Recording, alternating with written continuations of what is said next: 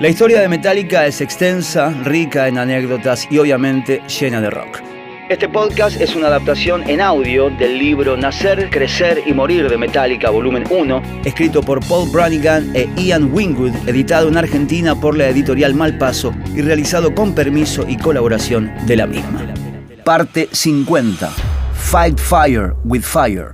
Con el suelo nevado y la furgoneta con su batería y los amplificadores Dios sabe dónde, las campanadas de 1984 fueron lúgubres para Metallica. Tras la fecha cancelada en Boston, la banda tenía que volar hasta Europa rumbo a su primera gira por ese continente. Pero, a causa de los amigos de lo ajeno de Nueva Inglaterra, todos esos planes quedaron congelados. Nos quedamos hechos polvo, revela James Hetfield. Estábamos encallados en Nueva Jersey sin nada que hacer. En ese clima de funeral, Hetfield se sintió impulsado a agarrar el lápiz y escribir una letra que eclipsaba todo lo que había realizado antes. Fade to Black cuenta la historia de una vida sin esperanza, en la que el suicidio se presenta como una vía de escape válida. La historia se desgrana desde la perspectiva de una primera persona. I have lost the will to live, simply nothing more to give. He perdido las ganas de vivir y no tengo nada que dar.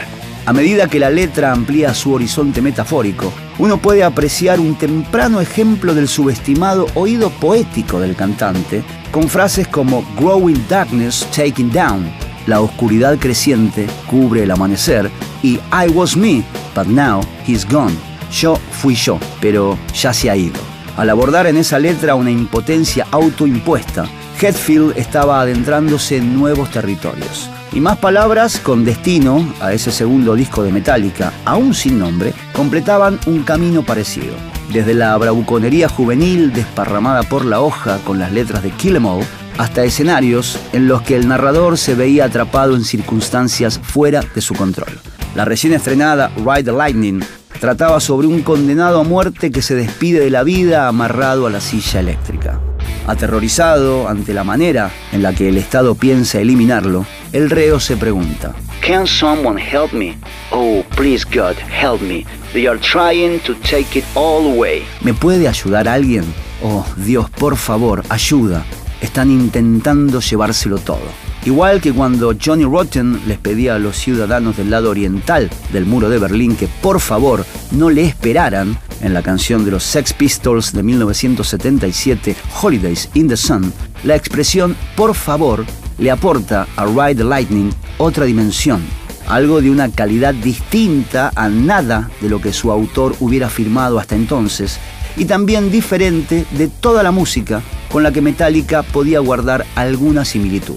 Esas sensaciones de vulnerabilidad e impotencia eran reflejos de temores genuinos de Hetfield, incluso dentro del marco más adecuadamente metálico de una ejecución pública, en otra de las canciones, de alguien atrapado en el hielo, todas las canciones que usaban ese punto de vista le concedían a la banda un grado de autenticidad inexistente en sus primeras referencias. De cualquier forma, con Fade to Black, Hetfield había dado otro paso más allá al revelar esos sentimientos de fracaso y futilidad. El narrador no se rendía por la acción de fuerzas exteriores, sino por los propios fantasmas que recorrían su mente. No debe identificarse a ese narrador con Hetfield. Tengo claro que no estaba pensando en matarme, declaró el cantante. Pero al traducir y trasladar el infortunio personal a un marco más convincente y mucho más tremebundo, el compositor logró llevar a cabo ese proceso alquímico por el que la vida real se transforma en arte. Era mi amplificador Marshall favorito, decía Hetfield, para explicar cómo el robo de un parlante y un cabezal pudo convertirse en el catalizador de una canción sobre el suicidio. Con el material del álbum en diversas fases de desarrollo, había canciones muy trabajadas ya grabadas en cintas, mientras que otras estaban solo esbozadas, los Metallica emprendieron la búsqueda de un estudio y un productor para llevar su música al lienzo plastificado de un vinilo.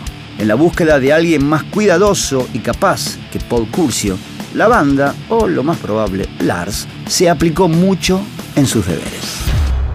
En el próximo episodio seguimos adentrándonos en la historia de Metallica en esta adaptación de Vorterix.com a un podcast del libro Nacer, Crecer, Metallica, Morir. Suscríbete en las redes sociales de Vorterix y en tu plataforma de audio preferida para recibir los recordatorios de cada nuevo capítulo.